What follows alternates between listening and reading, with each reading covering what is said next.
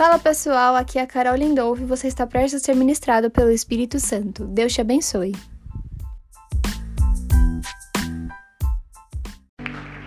Amém. O louvor já pode descer. Queria agradecer a todos vocês. Uma bênção. E antes de começar essa ministração, vocês podem se sentar.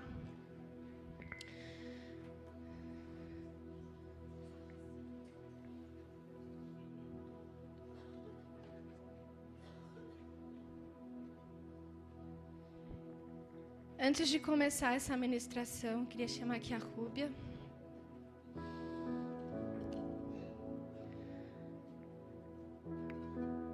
A Rúbia vai ministrar um louvor que alguns de vocês já conhecem. Ele está em inglês, mas a tradução vai ser passada aqui para vocês conseguirem acompanhar. E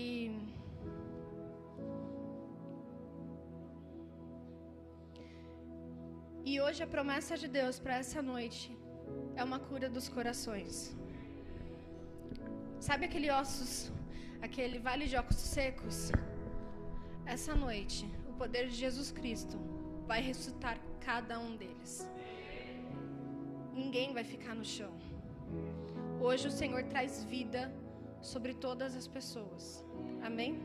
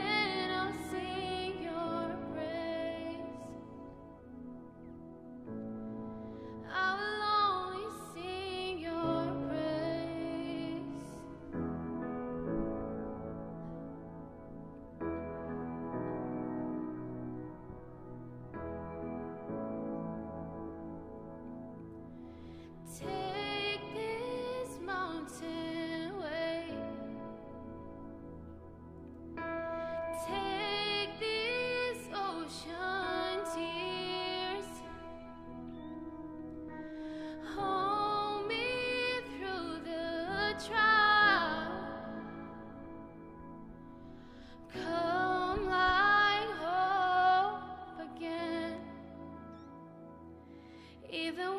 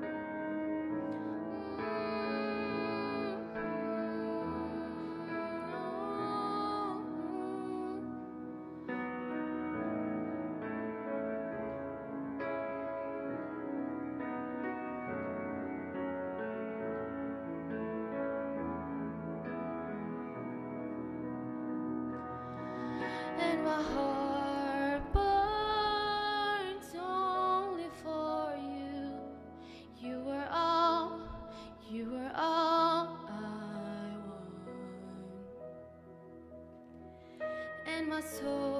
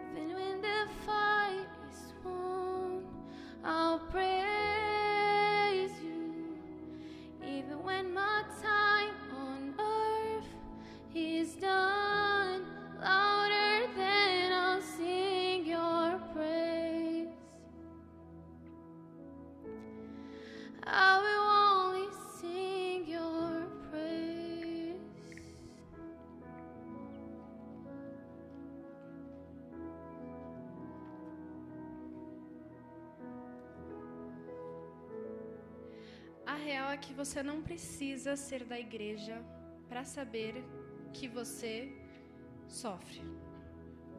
Que a gente passa por momentos muito duros na vida.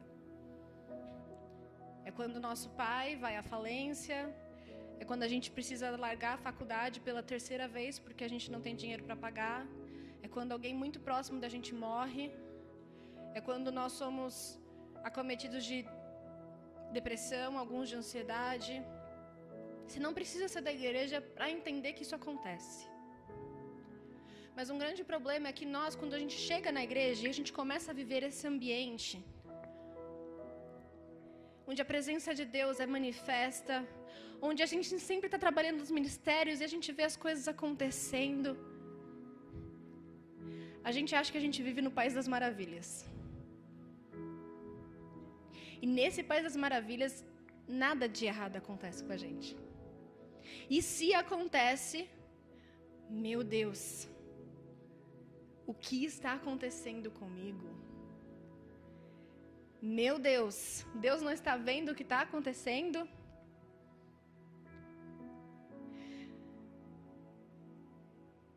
A real é que ser cristão não te faz parar de sofrer.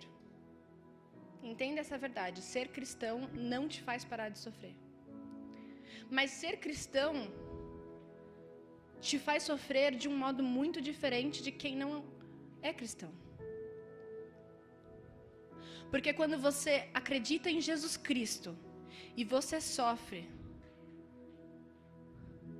você pode não ser escravo da incredulidade. A real é que a partir do momento que nós aceitamos Jesus,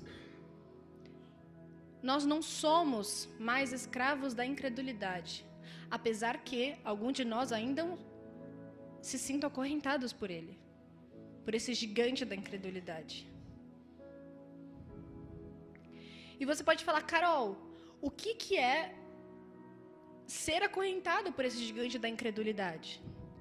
Eu vou te falar, quando acontece algo ruim na sua vida, se a primeira coisa que você faz é reclamar, você está acorrentado pela incredulidade.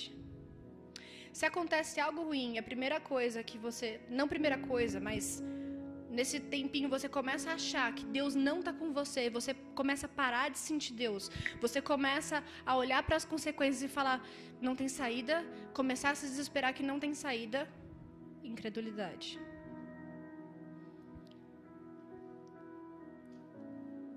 Eu não estou falando que você não pode sofrer, que você não pode chorar. Não estou falando isso. Até porque isso faz parte do ser humano. A gente sofre com algumas coisas que acontecem na vida, a gente chora mesmo e dói muito a alma. Tipo, tem coisas que acontecem que deixam a nossa alma rasgada. Eu não sei se vocês já perderam um ente querido, mas o meu avô, ele se matou há dois anos. E isso, para mim, até hoje deixa minha alma rasgada. Mas isso não deixa minha alma acorrentada na incredulidade. E é por isso que eu falo, o cristão, ele vai sofrer? Vai. Mas ele não vai ser uma vítima da incredulidade. Sabe que existe um homem na Bíblia chamado Davi? Ele se torna rei e ele até hoje é um para o povo judeu ele é o, maior rei que já existiu. E nós olhamos na Bíblia que Davi, esse rei, ele é considerado o homem segundo o coração de Deus. O que isso quer dizer? Que Davi, apesar das coisas erradas que ele fazia, ele permanecia em Deus independente de qualquer coisa. Ele estava lá com Deus. Gente, Davi, antes dele se tornar rei, ele foi perseguido pelo, pelo rei que a quem ele servia. Detalhe, ele servia fielmente a esse rei, rei. Ele teve a oportunidade de matar esse rei três vezes e nenhuma das vezes ele quis fazer isso. Então você imagina assim, cara, eu vou servir essa pessoa até o fim da minha vida. Essa pessoa pode me odiar, mas eu vou fazer o que é certo. E ele foi perseguido por esse cara. Quando ele se tornou rei, um dos filhos dele tentou dar o um golpe nele. Não, gente, para que eu paro para pensar nisso, eu fico assim, gente, se um amigo meu tentar me dar um golpe, eu já fico mal. Assim, de verdade, quando eu descubro que um amigo meu falou alguma coisa de mim para um outro amigo, mesmo que seja sem querer, eu já fico mal. Mas você imagina o seu próprio filho, aquele que é do seu sangue, aquele que você criou, que você ensinou a andar, que você segurou na mão e viu os primeiros passos, te trair e, não só trair, te perseguir. Davi, ele teve que se tornar andarilho por aí porque o filho dele estava perseguindo ele. Davi também. Um dia ele engravida uma moça, acontecem umas coisas meio loucas por aí, não vamos contar essa história. Mas então esse filho é acometido por uma doença. E dizem para ele assim: Davi, teu filho vai morrer. Davi ele se tranca no quarto dele e fica chorando, orando a Deus, jejuando. Ele não comia, ele só estava ali, tipo, Deus, ressuscita meu filho, Senhor, não deixe isso acontecer, Deus, faça a tua vontade, mas pelo amor de Deus, Deus, cuida da criança, sabe? Tenha misericórdia. Ele fica ali na oração, clamando, clamando, clamando. Só que, infelizmente, o filho morre.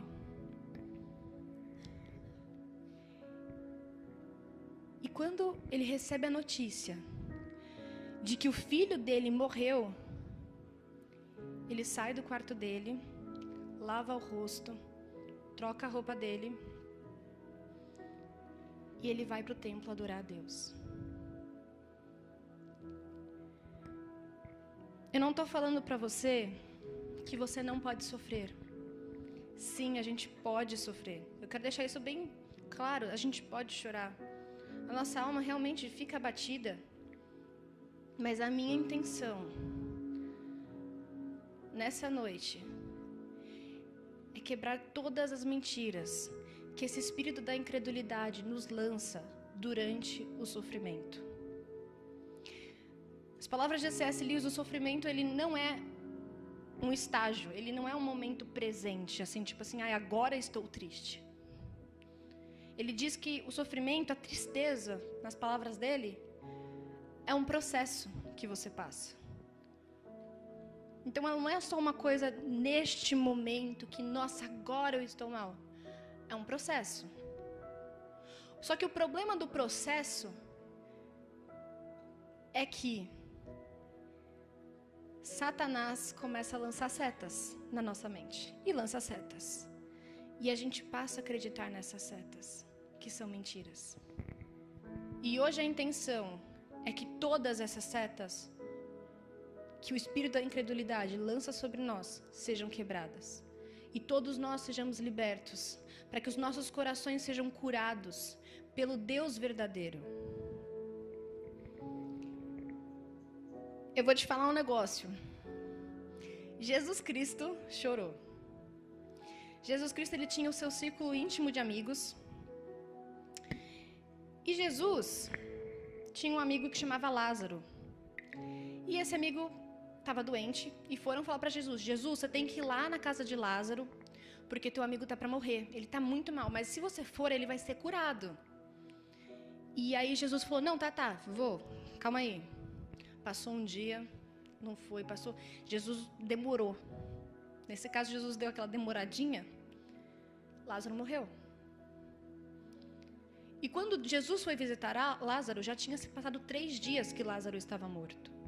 E para quem não sabe, na cultura judaica, eles acreditavam que o morto poderia ressuscitar até em três dias. Depois disso, não, porque o corpo já estava em decomposição, já estava fedendo, já estava podre. Então, Jesus ele só vai depois dos três dias. E a hora que ele chega com seus discípulos lá onde Lázaro está é, sepultado, a hora que ele chega, ele vê as amigas dele vindo, chorando. Marta, Maria chorando. Quando Lázaro morreu, aí ele vê aquela comoção, todo mundo mal lá. Jesus, você veio tarde. Lázaro já está morto há três dias, o corpo já está tá fedendo. E nesse momento, Jesus chora. A alma de Jesus, eu fico imaginando, naquele momento, deve ser difícil você ouvir que um amigo teu morreu. Graças a Deus eu ainda não passei por isso, eu ainda não ouvi que um amigo meu próximo morreu. Graças a Deus. Mas deve ser muito difícil. E Jesus chorou.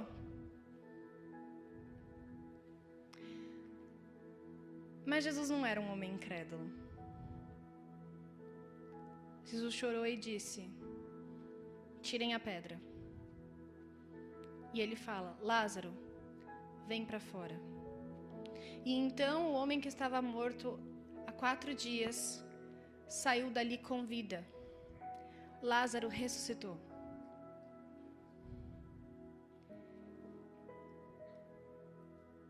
E tem uma outra história que eu acho incrível que mostra pessoas que também não são incrédulas. Que está lá em 2 Reis, do capítulo 4, do 8 ao 37. Não vou ler inteiro, mas eu vou contar essa história para vocês.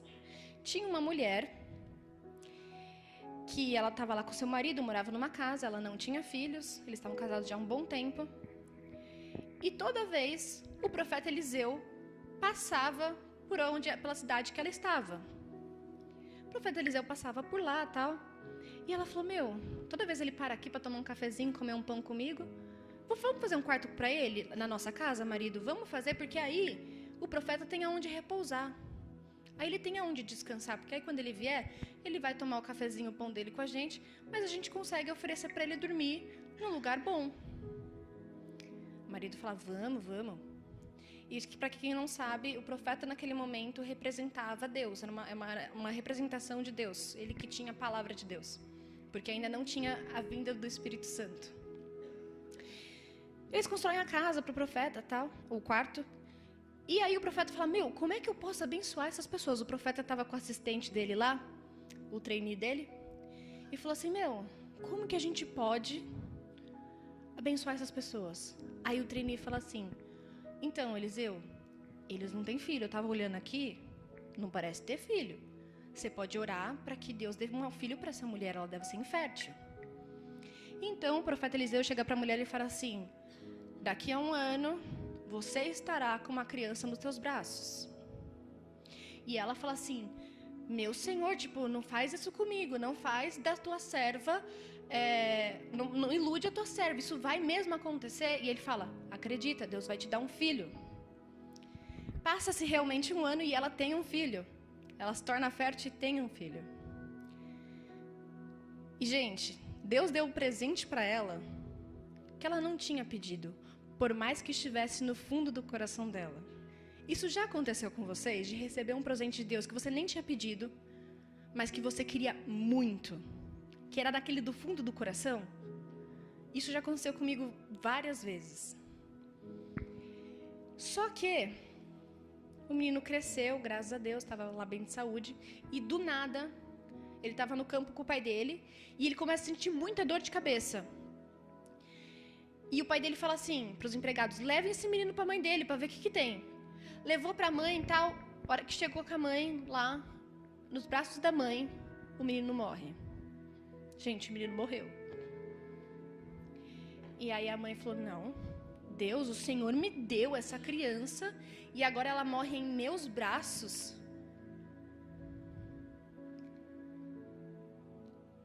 A primeira coisa que ela faz, ela fala assim: Marido, arruma um jumento para mim, que eu vou atrás do profeta. E ela foi atrás do profeta. Ela chegou, ela estava chegando, o treininho do profeta olha para ela e fala assim: Ah, o que, que você está fazendo aqui? Como que estão as coisas lá na sua casa? Cadê a criança? O menino vai bem? E ela olha para ele e fala assim: Vai, vai tudo bem, tá tudo certo. Posso falar com o profeta? Aí fala: Ah, sim, ó, só vira a esquerda que ele tá ali. Ela virou a esquerda, ele estava ali. A hora que ela viu o profeta, ela abraçou as pernas do profeta e começou a chorar, chorar, chorar. E aí eu treinei e falou assim: Nossa, deixa eu arrancar, essa mulher tá louca. E aí o profeta falou assim: Não, a alma dela está amargurada, vamos ver o que, que é. E aí ela fala: O filho que você tinha falado que Deus ia me dar veio, mas ele morreu nos meus braços, ele está morto. E aí o profeta, tipo, fica meio assim: Uau, tá. Aí ele fala pro Trini: Pega meu cajado, toca no menino, vai lá, toca no menino e esse menino vai ressuscitar. E a mãe falou assim: é, Profeta Eliseu, você não entendeu. Eu não sairei daqui até que você vá lá. Você não está entendendo. A profeta falou assim: Não, calma, vai acontecer. O treine foi, tocou o menino com o cajado, o menino não ressuscitou. O profeta voltou. E aí, Eliseu? Não rolou. Eliseu falou assim: Não, tá tranquilo. A gente vai. Foi o Eliseu e a mulher. Então o profeta ora sobre o menino, faz as coisas que tem que fazer, e o menino ressuscita. E cara, de duas uma. Ou aquela mulher era louca, porque você imagina, ela, o filho dela morreu nos braços dela. Ela pôs a criança no quarto como se estivesse dormindo. Meio psicopata, pelo menos. Pois a criança falou para o marido com aquela cara lavada: Arrume um jumento para mim, porque eu vou atrás do profeta. Chegou para o do profeta. Perguntou, e o treine falou: O menino vai bem? Ela disse: Vai, vai tudo bem. Ou ela era louca, ou ela tinha uma fé que ninguém mais entendia, porque ela tinha que chegar naquele que tinha a, o poder, que tinha autoridade dada por Deus para fazer o milagre acontecer. E ela chegou, falou: Eu não vou sair daqui até você ir lá. Você não está entendendo. Eu prefiro acreditar que ela tinha uma fé absurda. E eu só quero ressaltar uma coisa aqui. Ela poderia ser aquela mulher que, quando o menino tivesse morto, falasse assim para Deus: Deus, o Senhor é, é, Você gosta de me ver sofrer? O Senhor quer me dar uma coisa e depois o Senhor tira? O Senhor é biruleibe, Deus? Como assim o Senhor dá e depois o Senhor tira? Mas não dá para entender. Mas não, cara. Ela falou: Eu vou atrás de uma solução para esse problema eu vou atrás da presença de Deus. todas as setas que a incredulidade estava mandando na cabeça dela, ela falou: não me importa, não me importa o que eu começo a pensar, não me importa, porque eu vou atrás da presença de Deus, daquele que pode resolver o meu problema. Só que você pode me falar assim, mas Carol, ah, isso é uma história da Bíblia, Carol. Você sabe mesmo se aconteceu? Mas eu peguei um exemplo mais contemporâneo. Cadê meu celular? Ah, obrigada. obrigada, amor. Eu peguei um exemplo mais contemporâneo. Para quem não sabe, é, existe uma igreja nos Estados Unidos chamada Bethel. E eles produzem muitas músicas que nós cantamos muito aqui. E uma das músicas que eles produziram chama Raise a Hallelujah. E eu gostaria de ler só a tradução dessa música em partes, para que vocês entendam a letra dessa música. Ela diz assim: Eu levanto aleluia na presença dos meus inimigos. Eu levanto aleluia mais alto que a incredulidade. Eu levanto aleluia, minha arma é uma melodia. Eu levanto aleluia, o céu vem lutar por mim. Eu vou cantar no meio da tempestade. Mais e mais alto você vai ouvir meu, os meus louvores rugindo. Das cinzas a esperança surgirá. A morte é derrotada. O rei vivo está. Eu vou cantar no meio da tempestade. Mais e mais alto os meus louvores. Você vai ouvir os meus louvores rugindo. E aí canta, eu canto aleluia, eu canto aleluia, eu canto aleluia. Mas a história dessa música é um testemunho bizarro, no mínimo. O CEO da Bethel Music, ele tinha um filho de três anos chamado Jackson. E esse filho, do nada, começa a ter uma doença nos rins, paralisou os dois rins. É, começa a convulsionar. Levaram para o hospital ele de helicóptero, tudo. Tipo, foi um rebuliço. Chegou no hospital, já, o menino já foi para UTI, porque os rins tinham parado. Tinha, já estava todo convulsionado e quando para os rins, para de fazer a limpeza do sangue, né? E o médico falou assim: "Olha, é uma doença, ela não tem cura, o seu filho vai morrer. Mas assim, a gente pode tentar uma cirurgia.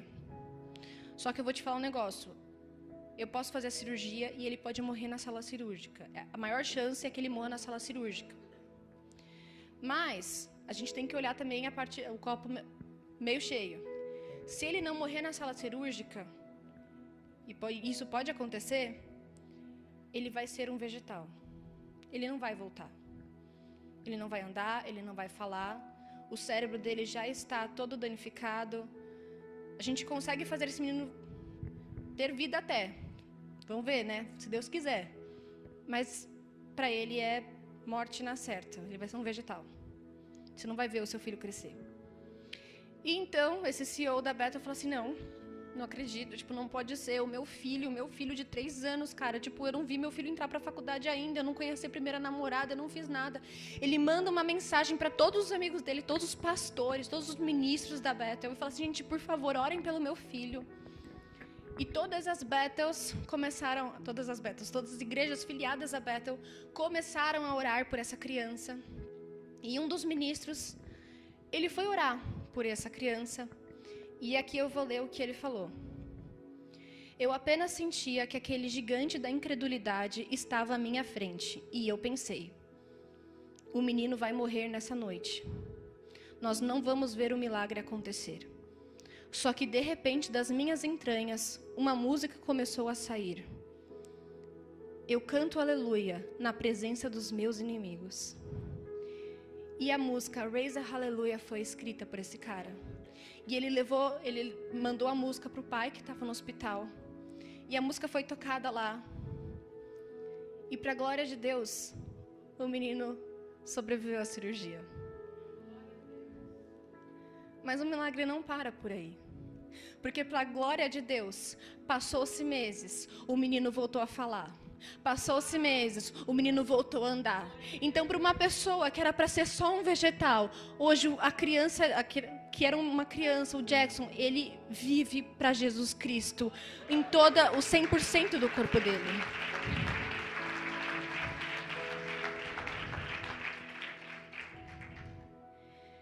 Só que você pode me falar assim, Carol, amém, glória a Deus por esses testemunhos, mas você não sabe a minha história. Carol, meu pai faliu pela terceira vez. Carol, meu avô morreu de câncer. Carol, a história chegou no final, você não sabe o que aconteceu na minha vida. Esses testemunhos, glória a Deus, Deus fez um milagre, mas você não sabe o que está acontecendo na minha vida hoje. Realmente eu não sei o que está acontecendo na sua vida hoje. Mas aquele que tem poder, porque eu não tenho poder nenhum, mas aquele que é poderoso para fazer infinitamente mais, ele sabe exatamente o que está acontecendo na nossa vida e ele tem tudo sobre o controle dele. E nesse momento, ao invés de eu começar por uma história da Bíblia, eu vou começar por uma história também contemporânea. Quem conhece o grande escritor C.S. Lewis? Acho que todo mundo. Ele escreveu Nárnia, as Crônicas de Nárnia. Ele escreveu Cristianismo Puro e Simples, Abolição do Homem, Carta de um Diabo ao Seu Aprendiz, enfim, best-sellers do meio cristão, ele que escreveu. E esse homem, ele nunca tinha imaginado casar. Ele estava muito bem em ser celibatário. Só que já mais velho, com a carreira dele formada, ele conheceu uma mulher, se apaixonou por ela e eles casaram. Só que, quando eles casaram, após o casamento, pouquíssimo tempo, eles descobriram que ela estava com câncer. Ela foi diagnosticada com câncer. E, obviamente, eles oraram para que ela fosse curada. No entanto, aprove a Deus levar a vida da esposa dele. E eles ficaram casados por pouco tempo. Ele não conseguiu nem ter filhos com ela. Mas ela já tinha filhos, então ele adotou os filhos dela como sendo dele. Só que, quando aconteceu isso, esse homem de fé, ele já tinha, gente, escrito os livros. Ele era um homem crente. Vocês não estão entendendo o nível da crentez de C.S. Lewis. Só que quando a mulher dele morreu, ele passou três anos em depressão.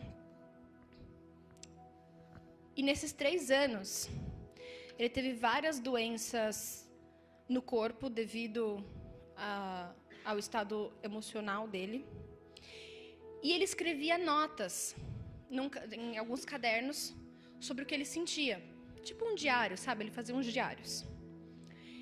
E aí, ele nunca teve a intenção de publicar essas notas, mas enfim, ele publica as notas.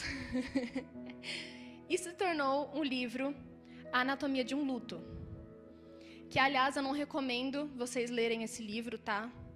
É, principalmente se você não está muito bem emocionalmente, não leia esse livro. É um livro que ele começa, ele é muito complexo, bem reflexivo sobre a vida. É, eu li, mas porque eu tô bem, gente. Tipo, graças a Deus não tem ninguém na minha família morrendo, tipo, tá tudo bem. mas se você estiver numa situação um pouco mais debilitada, não te recomendo a ler. Mas nessas notas que ele fazia, no primeiro mês que a mulher dele tinha morrido, ele escreveu algumas coisas que eu quero ler aqui para vocês. E a minha intenção ao ler essas notas é para que vocês entendam que, mesmo um homem de muita fé, pode passar por um sofrimento absurdo.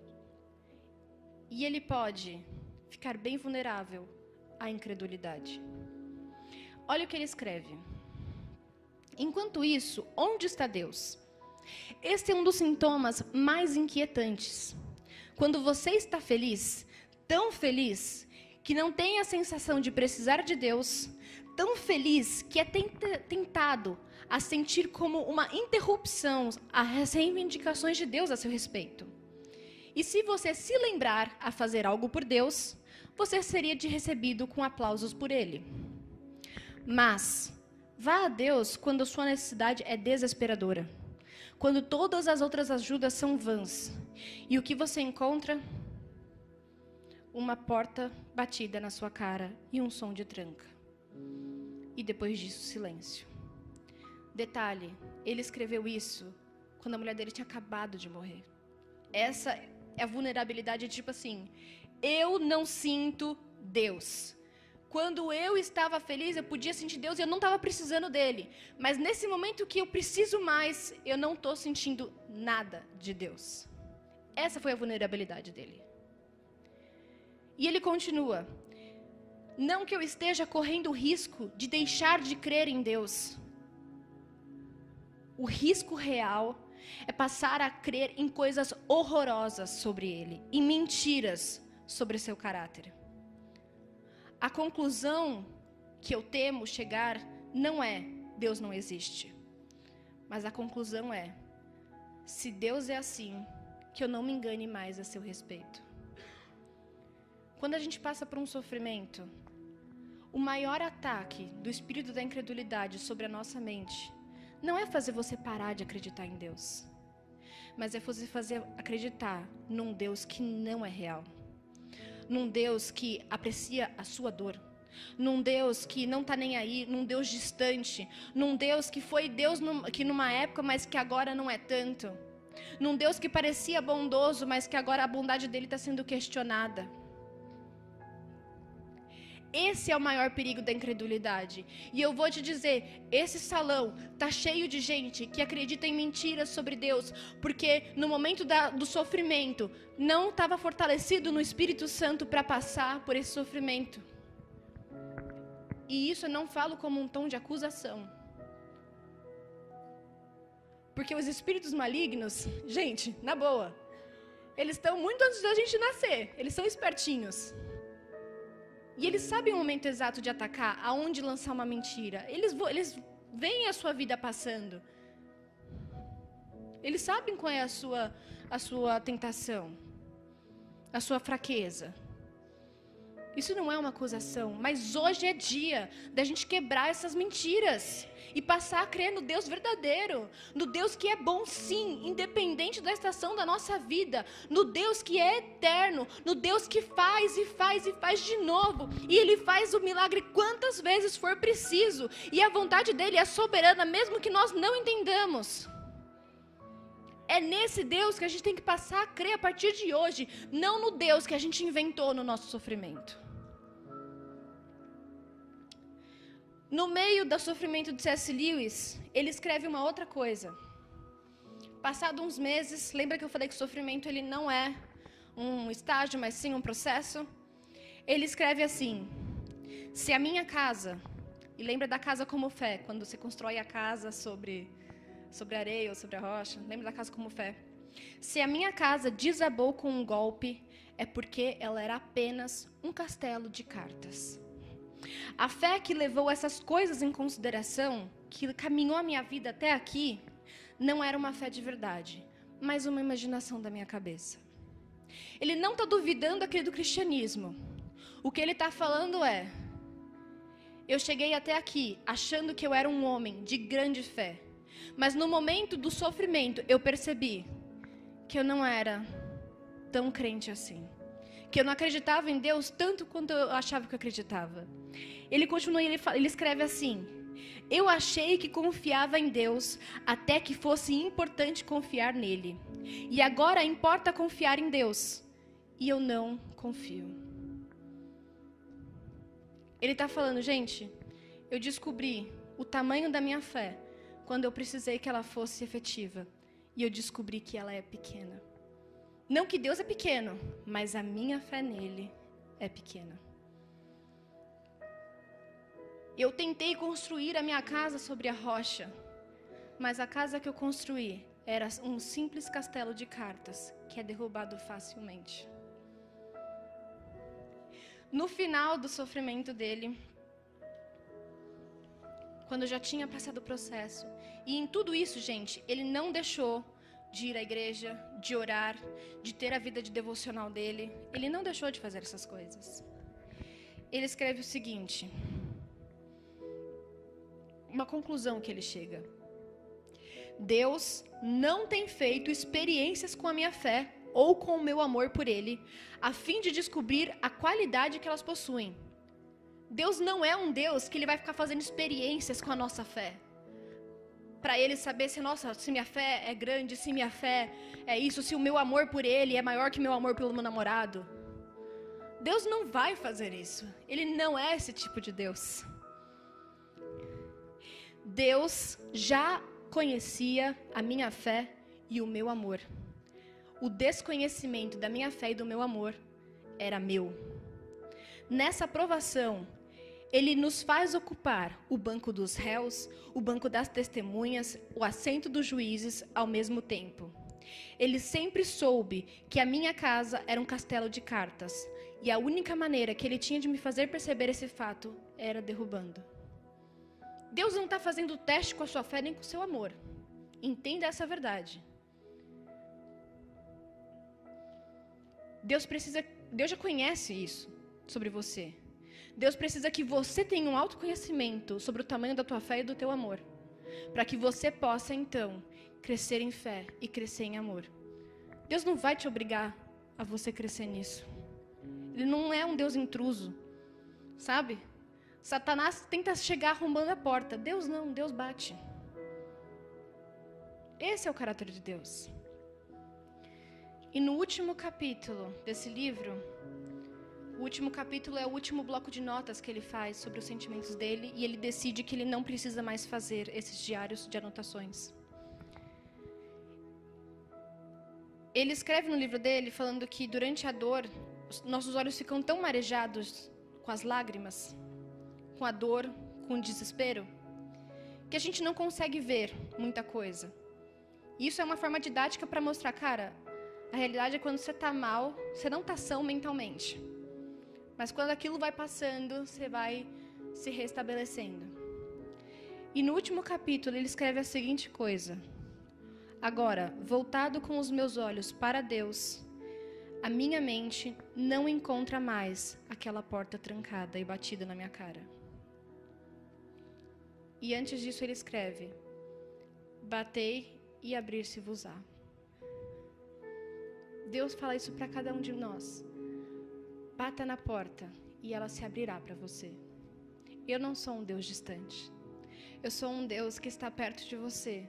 Seja no dia mais escuro, seja no dia mais feliz da sua vida, eu estou perto de você. Eu nunca fiquei longe. E essa é a história do C.S. Lewis e da dor que ele passou. E eu fiz questão de contar essa história, porque ainda que o milagre que ele pediu para acontecer, que era a cura da mulher dele, não aconteceu, aconteceu um outro tipo de milagre. Que eu preciso que é isso que vocês entendam essa noite. Quando um pedido nosso feito a Deus não acontece, é possível que aconteça um milagre de Deus nas nossas vidas? Você acha que é possível que aconteça um milagre de Deus na sua vida? Quando aquilo que você mais queria, aquilo que você mais orava, aquilo que você passava a noite chorando para Deus fazer, não foi feito. Você acha que ainda pode acontecer um milagre na sua vida? E eu vou dizer, pode. E é o maior milagre de Jesus Cristo. E antes de contar isso, eu quero contar a história do Chris Kilala. Ele é um homem que ele cantava na Jesus Culture. Nem sei se eu falei isso certo, falei? Falei? E assim, para quem não conhece essa banda, é uma banda que nasceu na Bethel, mas ela tipo escreveu a música Me Ama, escreveu é, Cadeias Quebrar, várias músicas que tocaram no mundo inteiro e vidas foram ministradas, tido por essa banda. E ele escreveu várias músicas porque ele era um dos ministros oficiais ele e a Chris, sei lá o quê. E aí, o filho dele, com um ano, fica doente. Você vê que é tudo com o filho aqui, né? Não, tá amarrado. O meu, ele já recebeu várias promessas do Senhor. É, o filho dele, com um ano, tem uma doença. E aí todo mundo começa a orar para o filho dele sobreviver, a igreja faz jejum, a igreja inteira entra em clamor. E você imagina assim, ele era um cara famoso já. Todo mundo estava em oração com ele. Mas o menino morre. O menino morreu. E então, esse pai, no desespero dele, e eu ainda não imagino como é perder um filho, porque eu não penso nessas coisas. Faço questão de não pensar. Ele senta, assim como um amigo dele tinha feito, de sentar, colocar uma cadeira na frente dele e falar assim: Satanás, você vai ouvir meu louvor agora. Ele meio que faz isso e escreve uma música. Essa música, é, em português, acredito que seja Milagres, né? Não sei se tem uma outra tradução. Mas essa música diz o seguinte: Aquele que faz o cego ver está se movendo na minha frente. Aquele que faz o surdo ouvir está silenciando todo o medo que há em mim. Eu ainda acredito em ti, eu acredito em ti, o Senhor é o Deus de milagres. Aquele que faz o impossível está estendendo a mão para me fazer inteiro novamente. Aquele que colocou a morte em seu lugar a vida dele está fluindo em minhas veias. O Deus que era, que é e que há de vir, com o seu poder vai ressurgir, o Deus que traz os mortos à vida. Esse Deus é o Deus de milagre. Sabe o que, que esse cara fez? Ele falou assim: Meu filho morreu. E eu orei por várias vidas que já tinham estado perto da morte, ou que tinham morrido e voltaram à vida. E por alguma razão, Deus não fez com que meu filho voltasse. E ele estava com dor, gente. Imagina, você perdeu um filho. Mas ele falou assim: Mas eu ainda creio que Ele é o Deus de milagres. Eu ainda creio que Ele faz os surdos ouvirem, que Ele faz os mortos ressuscitarem. Eu ainda creio que esse Deus é o Deus que é, que era e que há de vir, que Ele é um Deus eterno, que Ele é um Deus soberano e que nada sai do controle dele. Eu ainda creio nesse Deus. E eu vou te falar, o maior milagre de Jesus Cristo, às vezes, nas nossas vidas, é fazer com que nós permaneçamos em quem Ele é. É fazer com que aquela dor não nos afaste da presença dEle. Não nos afaste da sua verdade, do seu rosto. Não nos afaste da sua glória. O maior milagre pode ser você no meio da sua dor. Quando você percebe que está postando muitas fichas em Deus, você vai ver o tamanho da tua fé. E ainda que a batalha terrena seja perdida, você consegue continuar adorando a Deus. Você é o milagre. O milagre que você pediu não era da vontade de Deus, mas o milagre que ele queria fazer era a sua própria fé, era o seu próprio coração, que não fosse perdido. Na música que a Rúbia cantou, ela me toca muito, porque ela fala assim no final que que ela vai continuar cantando até que amanhã venha ela vai continuar cantando até que a guerra seja vencida. E por fim, ela vai continuar cantando até que o tempo dela aqui na terra se finalize. E às vezes a gente canta aquela música. É, como chama aquela música que a gente canta? E quando enfim chegar a hora ele vive. Quando a gente canta essa parte, quando a gente canta essa parte, você está cantando com verdade mesmo? E quando enfim chegar a hora, você vai estar ainda com Jesus? Não com Jesus falso que a sua sofrimento causou, mas com Jesus verdadeiro. Você ainda vai estar com Ele? Eu vou te dizer, se você tiver, você que é o milagre de Jesus Cristo. Nas minhas conclusões finais dessa palavra, eu queria trazer a reflexão do, no livro de 2 Timóteo. Quem escreve esse livro é o apóstolo Paulo. Quando ele escreve esse livro para Timóteo, que era um filho dele na fé, Paulo já sabia que ele ia morrer. E ele escreve esse livro para Timóteo como assim: Filho, tá chegando a minha hora de partir. Mas eu quero te deixar aqui alguns conselhos. Eu preciso te falar algumas coisas antes de eu ir. Então você pode abrir a sua Bíblia comigo se você quiser, em 2 Timóteo. E eu vou ler alguns versículos. Primeiro versículo que eu gostaria de ler está lá em 1 Timóteo 1, 12, que diz assim: Paulo dizendo para Timóteo: Timóteo, por essa causa eu também sofro. Mas não me, não me envergonho, porque eu sei em quem tenho crido e estou bem certo de que Ele é poderoso para guardar o que lhe confiei até aquele dia. Timóteo, retenha com fé e amor em Cristo Jesus o modelo da sã doutrina que você ouviu de mim Quanto ao que lhe foi confiado, guarde por meio do Espírito Santo que habita em você. Aí você vai para 2 Timóteo 2, 1. Portanto, você, meu filho, fortifique-se na graça que há em Jesus Cristo. 2 Timóteo 3,12.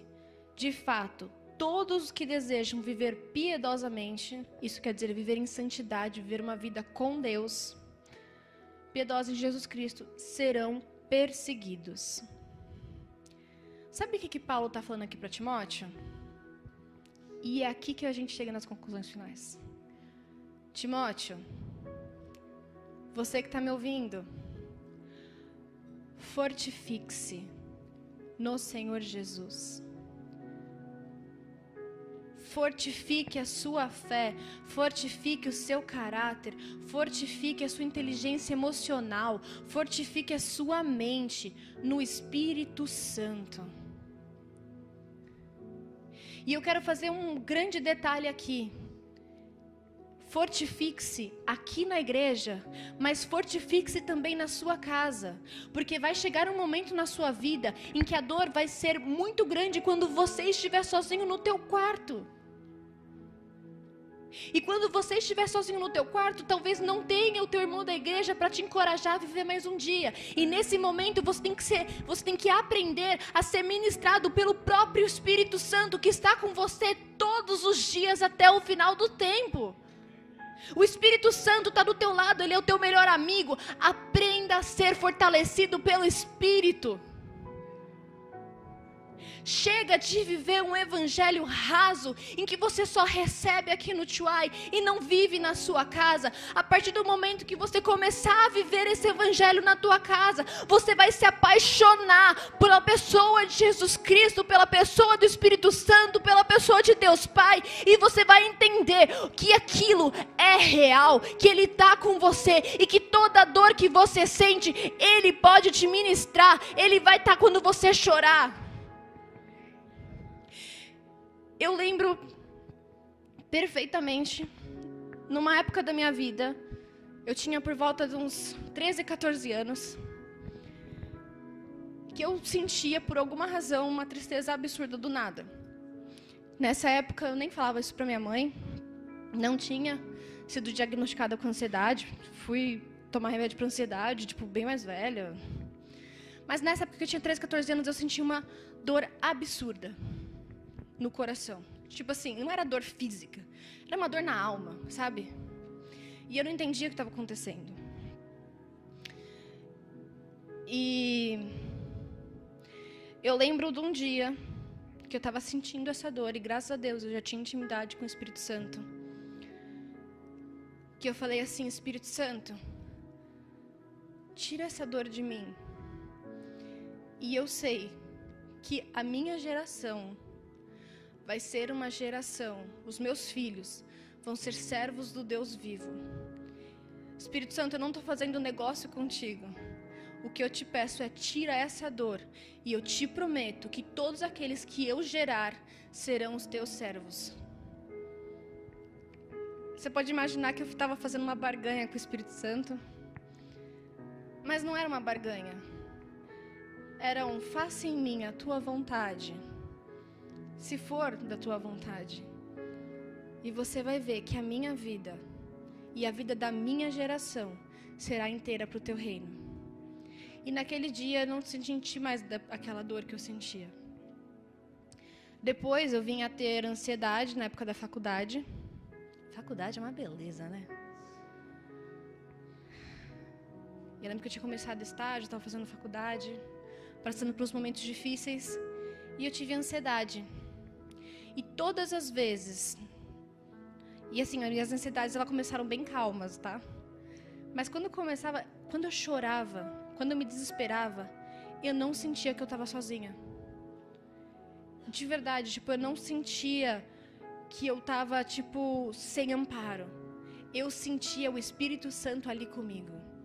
Eu chorava, eu estava mal, com a alma rasgada. Mas eu sentia que o Espírito Santo estava ali comigo, recolhendo cada uma das minhas lágrimas. Por quê? Porque a verdade é, eu, me, eu aprendi a me fortalecer no Espírito Santo, dentro da igreja e na minha casa também. O meu secreto era um jardim bem vivo, gente. O meu secreto era era tipo assim, muito que eu entro e eu falo, Deus, isso aqui é eu e você, e tipo, e você mesmo, entendeu? E o secreto de cada um de nós tem que ser assim, uma coisa viva, uma coisa pulsante em que a vida de Deus vai alimentando e a vida de Deus vai gerando testemunho, gerando ousadia, para que a gente vá para as pessoas e fale assim: ó, Deus te manda eu te falar isso, Deus está curando teu joelho agora, eu vou pôr a mão sobre você e no nome de Jesus você vai ser curado. Não é porque eu posso, mas é porque eu sei o Deus que eu tenho crido. E o apóstolo Paulo falou isso para Timóteo: Timóteo, eu sei o Deus que eu tenho crido. Fortaleça-se nesse Deus, Timóteo. E então, uma outra consideração do apóstolo Paulo para Timóteo, ele escreve assim: Eu já estou sendo derramado como uma oferta de bebida. Está o tempo da minha partida. Eu combati o bom combate, terminei a corrida, guardei a fé. Agora me está reservada a coroa da justiça, que o Senhor, justo juiz, me dará naquele dia. E não somente a mim, mas também a todos os que amam a sua vinda. Na minha primeira defesa, Timóteo, ninguém, ninguém apareceu lá para me apoiar. Todos me abandonaram. E que isso não lhe seja cobrado. Mas o Senhor, Timóteo, ele sim permaneceu ao meu lado e me deu forças, para que por mim a mensagem fosse plenamente proclamada e todos os gentios a ouvissem. Eu, Timóteo, fui libertado por Deus da boca do leão.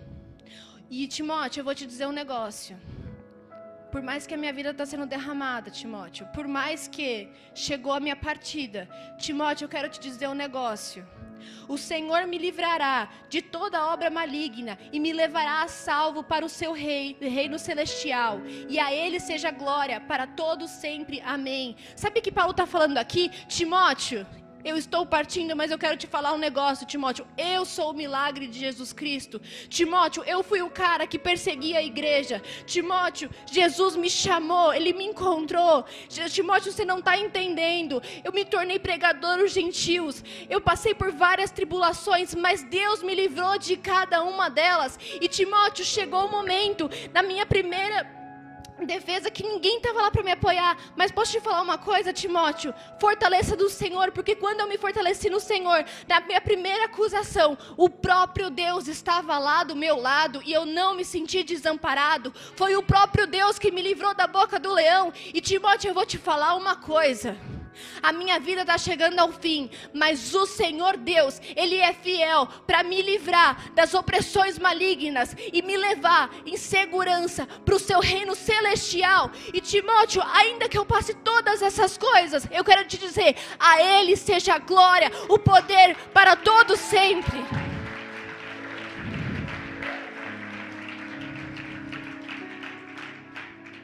Essa é a história de um homem em que os espíritos, o espírito da incredulidade não conseguiu atingi-lo.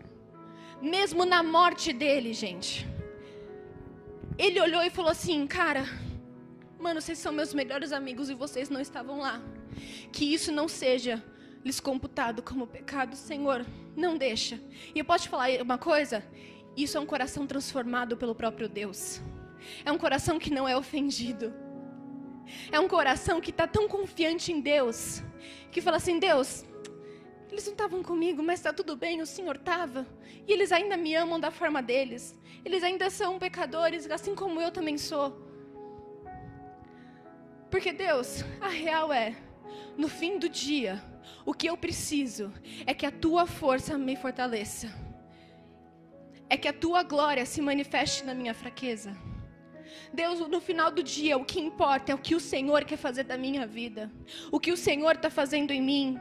E se eu passar pelo sofrimento, Deus, o Senhor ainda é bom, o Senhor ainda faz, o Senhor é o Deus eterno, o Senhor é aquele que continua fiel, mesmo quando eu sou infiel, porque o Senhor não pode mudar a sua própria natureza. O Senhor é aquele que é amor, ainda que algumas coisas que acontecem na minha vida eu não entenda, o Senhor é o próprio amor. O Senhor é bondade. E ainda que algumas coisas que aconteçam na minha vida não entenda, o Senhor é bom. O Senhor é aquele que tem o universo nas suas mãos e é o próprio Deus que designa o que é justiça, o que é justo. Eu posso me assentar nos bancos do juiz, mas só o Senhor pode dizer o que é justiça, porque foi Ele que criou todas as coisas e eu sou só um humano. O meu tempo aqui na terra é de no máximo 80 anos. O que eu sei sobre justiça, se não aquilo que o próprio Deus me disser? Ele é o Deus eterno. Chegou um momento que a gente precisa se fortalecer em Deus. Sendo crente, você vai sofrer. Jesus disse que a gente ia sofrer. Mas sendo crente, existe uma forma totalmente diferente de passar pelo sofrimento.